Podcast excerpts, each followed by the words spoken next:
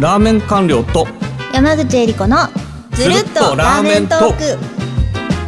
この番組はラーメンを年間700杯食べている私ラーメン官僚こと風木と飲食トレンドリサーチャーでラーメンが大好きな山口恵理子がラーメンについて語り尽くす番組です。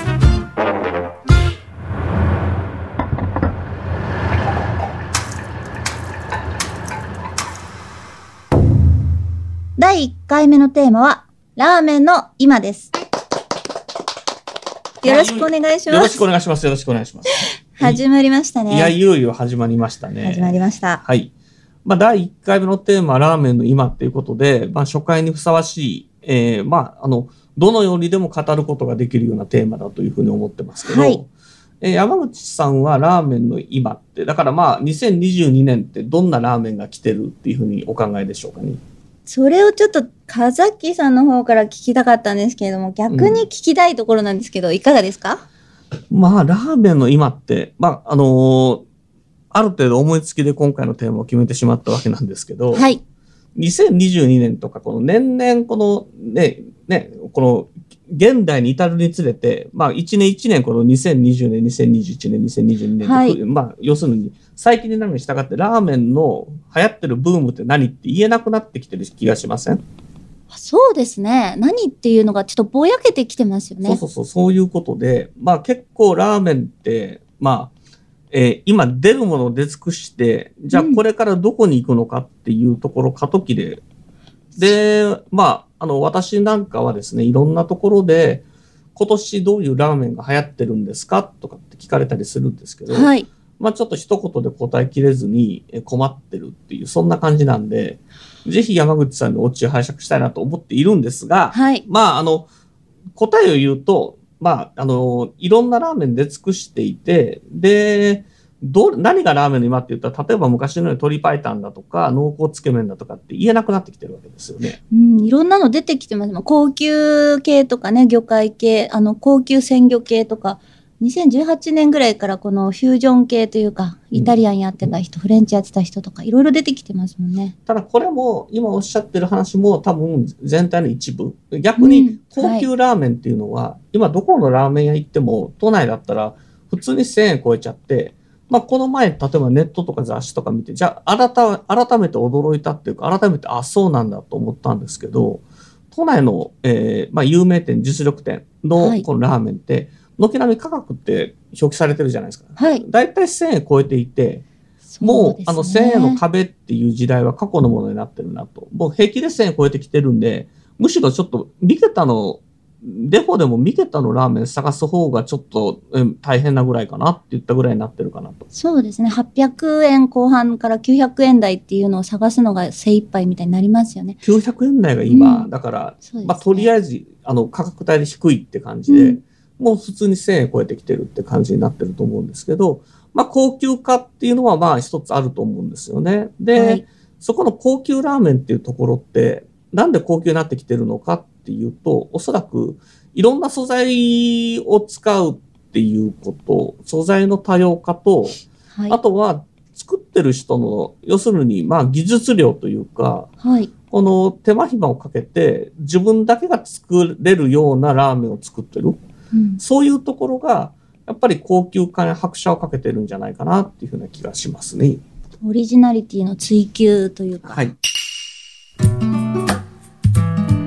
じゃあ、味的にはどうなんだって話は次に来るんですよ。いや、はい高級なのは分かったけど、味的にはどうなんだって話なんですけど、はい。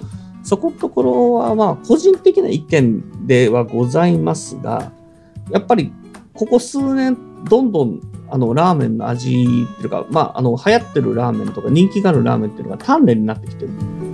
丹で。うん。なんかスープがあっさりして透明なラーメンを鍛錬っていう、まあもちろん、はいはい。そういうふうなものを鍛錬系って言うんですけど、はい。スープが濁ってる濃厚系から、スープが透明で、どっちかというとすっきりとした、たんあの、すっきりとしたビジュアルのラーメン。これ鍛錬系って、それが流行ってきてると。そうですね。確かに、インスタ映えを意識したお店というのも増えてきて、淡麗ベースのが増えてきてる印象です。で、淡麗ベースのラーメンっていうのは、やっぱりちょっと、要するに素材、使ってる分量が、まあ、非常に、なんでしょう。しまあ、小、多品目、えー多品目それぞれ少量っていうようなイメージがあるじゃないですか。はい昔の例えばと豚骨だとか豚骨と鶏とかそういうふうなラーメンって結構それガンガン煮立てれば出来上がったっていうところがあるんですけど今はやっぱりどのどの要するに例えば味節入れるかなとかサバ節入れるかなとかサワラ入れるかなとか酒入れるかなとかまあはい。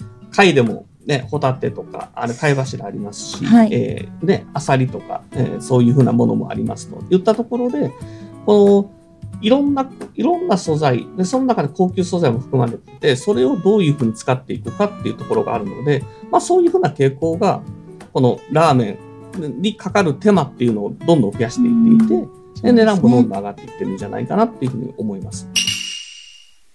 強いてラーメンの入りって何かっていうふうに言うと今の、はい要するにご当店ラーメンかなと思うんですね。ご当店ラーメン。はい。あの、まあ、ラーメンお好きな方だったらみんな、え誰もが知ってると思いますけれども、ご当地ラーメンっていうのがありまして、うん全国の各地方に、その地方ならではの文化とか風土とか食習慣とかを反映させたラーメンっていうのが、まあ、全国各地に散らばってるんですけど、今それが店単位で起こってる。うんうんうんだか、ら、えっと、この、ここの店のこの店主さんが作るラーメンっていうのは、いオンリーワンで、その、そのラーメンを皆さん食べに行くって言ったような、そういう動きが、えっと、今の主流の動きかなっていうふうに思いますね。そうですね。お店を目指していくっていうのはありますよね。味を目指していくっていうよりは、うんお店を目指していく時代になっているということかなと。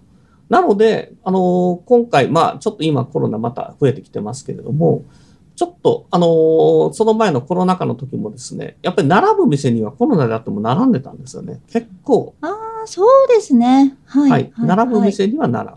うん。で、えーで、並ばない店では並ばないということで、だからコロナ禍っていうのがですね、結構このご当店ラーメンブームっていうか、ご当店ラーメンのこの勢いに拍車かけた感があるんですね、僕の感覚で言えば。なんでかってわかります？なんでか。うん。なんでコロナで、要するにご当店ブームに拍車がかかるのかっていうと、あの、答え言っちゃうとですね、あの、いいや、私なりのね、あの、クイズ出して言っちゃうパターンコロナですね。禍、あの、コロナ禍になると、はい。まあ、基本的に、あの、まあ、し特に初期の頃そうだったんですけど、やっぱり外食、あんまりできないと。はい。家の中で食べるっていう話になってきたじゃないですか。はい。で、えーでも要するに外食の機会っていうのが、これまでよりもずっと貴重な機会になってるわけです、ね。はい。で、これまでだと何気ない、例えば日々の外食のうちの、うん一まあ、要するに1週間、えーまあ、7日間あるとすると、はいそのうちの1日か2日間にラーメンを食べに行こうっていうのが、まあ、うん普通の方の動きなんですけど、ここは本当に、めったにない1ヶ月に1回か2回ぐらいの外食の機会で、えーどこに行くかっていう話になってくる。うん。で、そうなってきたときに、行きたい店、だからき貴重な機会なんだから、そうですね。本当に行きたい店に行こうっていう失マインドが敗できないですからね。で、そこで、やっぱこの、大行列を作ってた店っていうのは、まあ結構本当にこういう状況でも行きたい店っていう話になってくるので、うん。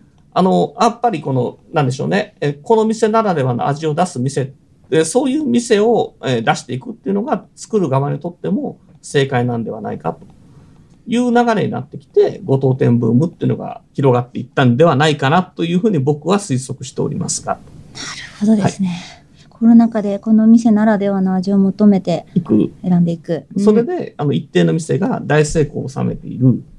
だから、まあ、コロナ前とほとんど変わらないような集客数を集めてるっていうところが、まあ、あの、結構、で、それ以外のお店っていうのが、やっぱりオオリジナリティがない味を出してても、あんまり客来ないんだなっていうふうになっていって、で、今、こういう店に行こうっていうマインドは、ちょっとコロナが収まった今でも、はい。やっぱり消費者の方に残っているので、こういうご当店っていうか、まあ、いわゆる創作ラーメンを作るお店。そうですね。そう言われると、確かに。うん、そこが一人勝ちしているんではないか。というのが、こじつけた最近の流れでございます。はい。でもね、行きたくなりますもんね。あのラーメン屋さん、A 店、B 店、C 店行っても食べれるようなラーメンだったら別になーって。そしたら他のウーバーイーツで家で食べちゃおうかなってなったりしますからだね。貴重な機会はいに、どのラーメン店で、どのラーメンを食べるかっていうのって、はい。私みたいに年間700杯食べる人間はさておき、そうではない普通の人からとってみれば、まずいろんなジャンルの、ラーメン以外のジャンルも含めたいろんなグルメの中からラーメンを選択して、はい。その中でこの店に行きたいっていうふうに思われるんだから、相当なものがないとやっぱり行け行きませんよねと。ということで、あの、味に店主ならではの工夫があって、この店でしか食べられないラーメンっていうのが今のラーメンだなと思います。なるほど、わかりやすいですね。あとは、はい。あの、急に具体的な話になるんだけど、結構今年ってあ増えてません？有名店のなんとかとか、有名店のセカンドとか、増えてます、増えてます。はい。セカンド、サードっていう有名店が別の屋号で別の種類のあのラーメンを出すっていう傾向が、ここに来て一気に強まってる。うん。昔からあった流れなんですけど、ここに来て、まあ私なんかこのいろんな新店とか都内の新店、1都3県の新店食べ歩いてますけど、はい。約半分ぐらいは少なくともセカンドとかかな。半分。あ、そうですか。うん。まあその中ではやっぱそうですね。半分あると思う。うん。このセカンドか有名店で修行して独立してるグループ、うん、それを結構聞きます。はい。そのどっちか独立派そのどちらかっていうことかなという。独立系ってやつですね。はい。はい。こっからわかるとこ、ことは、やっぱり、あの、有名店とか実力店でやっぱり修行したり、有名店が自らこの、あの、違う味を手掛けるって言った、やっぱり技量がないと、はい。今のやっぱりラーメンとしては生き残って生きにくいんじゃないちなみに山口さんは今年の新店とか今年の店であったらどこが好きなんですかね？私、ね、気になってるなってあ、気になってるなですか？アットラーメン。そこ行きたいですね。夢に出てきた中華そば、アット自由が丘自由が丘。ニボニボチーノ、あ、ニボニボチーノ。の2号店としてオープンしたこのお店ですね。ニボニボ教えていただいたニボニボチーノは、やっぱここは行くべりきお店ですね。行くべきお店で、私もちょっと取材させていただきましたけど、結構店主さんお笑い芸人出身だけど、もともとグルメに興味があって、で、あの、昔から家庭のイタリアンっていうのを作ってもらっていて、で、その後、あの、あの人、あれなんですよあの、自家製麺伊藤で働くんですよ。うん。あの、自家製麺伊藤で培っ新た、ねはいはい、煮干しラーメンの知識を、うん。どういうふうにイタリアンと融合できないかって考えた結果、今のラーメンが生まれてるってことで、うん実はちょっと豆知識ですけど、もともとあそこ汁なしの店だったんですけど、今なんか煮干しとか煮干しの塩とかやっていて、それが結構うまいっていう評判。これが有名店出身もう食べたいですよ。はい。あとセカンドとかで結構ありますよね。ナポレオン軒とか。あの、釜玉、釜玉ラーメンっていう、はいあの、あれですよ。あの、小宮さんのとこが出してる。ああ、小宮さんのところが。都立大学なんですよ。はいで、その辺も今年は、今年来てますし、あとはまあ、あのラーメン2も聞いてるかもしれないので、まあ、あの、一応、あの、ありきたりなことを言っておくと、はい。えーっと、宮本出身の亀井っていう店とかね。亀井っていうのは亀囲むって書いて亀井。で、これあの、あれです、蒲田の宮本出身の人が出してるとか、はい。あとは、那木流出身でう、んうん。ルークっていう確認です。カレーとラーメンのです。狭山川、埼玉。この辺も、えー出てきてますということで、那木流とか宮本とか、そういうところの出身の人っていうのがどんどん店出してるっていうことですよね。で、がっつり系で言うと、まあ、いろいろありますよね。ヒーロヒロさん、ー。はい。ヒーローさん。いろんなお店がありますね。まあやっぱり出てますね。そうですね。ヒーローさんっていうのは、あれは、あのー、さ二郎の桜台出身。はい。えーだったりします。なので、まあ、あのー丹麗も濃厚も、あんまり濃厚な話は今回しませんでしたけど、はい。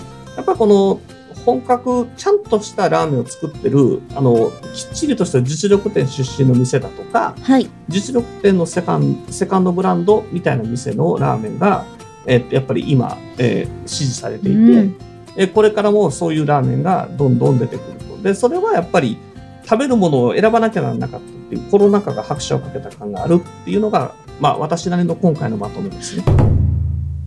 つまり、これは、あれですね、ラーメンの平均が上がっていくってことですよね。そういうお店だけが残っていくみたいラーメンの、ラーメンの味のアベレージが上がっていって、はいで、やっぱりのもう、ちょっとそうですね、あの、まあ、インスパイア、単なるインスパイア真似して、ちょっと形だけ真似して作ったよっていうようなお店はもう今あんまり見かけなくなった。